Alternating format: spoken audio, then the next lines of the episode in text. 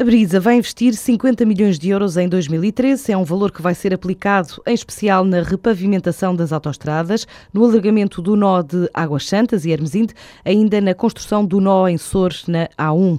O diretor de investidores, representante para as relações com o mercado da empresa, disse esta tarde aos jornalistas que este investimento vai ser repartido em três fases. No topo da atualidade, ainda a atualização dos dados do estudo da Aresp sobre o impacto do IVA na restauração, cerca de 40 mil falências a curto prazo e menos 140 mil postos de trabalho é agora a previsão do impacto da redução do consumo conjugada com o aumento de 23% do IVA na restauração, numa altura em que a maioria dos empresários absorve esse aumento e não o reflete no consumidor.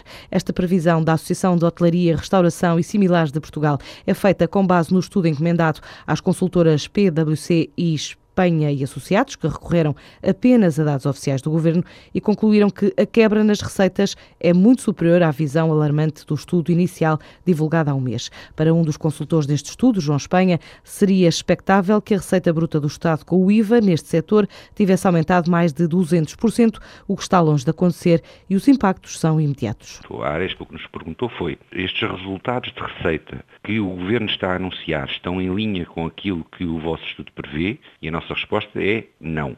Se a receita do Estado estivesse em linha com o nosso estudo, que é relativamente conservador, essa receita deveria aumentar no mínimo 200%. Portanto, se está a aumentar apenas 102% ou 106%, os números têm variado até à data, há alguma coisa que não está correta pondo as coisas noutros termos. Isto comprova que o nosso estudo é conservador e que a realidade, infelizmente, é pior e está a ser mais rápida do que aquilo que nós antecipávamos. Os dados do estudo encomendado pela Aresp sobre o impacto da subida do IVA são assim atualizados. Das 7 mil falências de empresas estão agora previstos 30 mil encerramentos, mas mais ainda até o próximo ano, com impacto no desemprego dos 16 mil postos de trabalho a menos no setor, para os mais de 100 mil que vão ficar sem trabalho. A dona da Zara registrou lucros superiores a 1,6 mil milhões de euros. São dados relativos aos primeiros nove meses do ano, revelam que esta companhia espanhola, a Inditex, teve um resultado líquido superior em mais 27% do que em igual período do ano passado.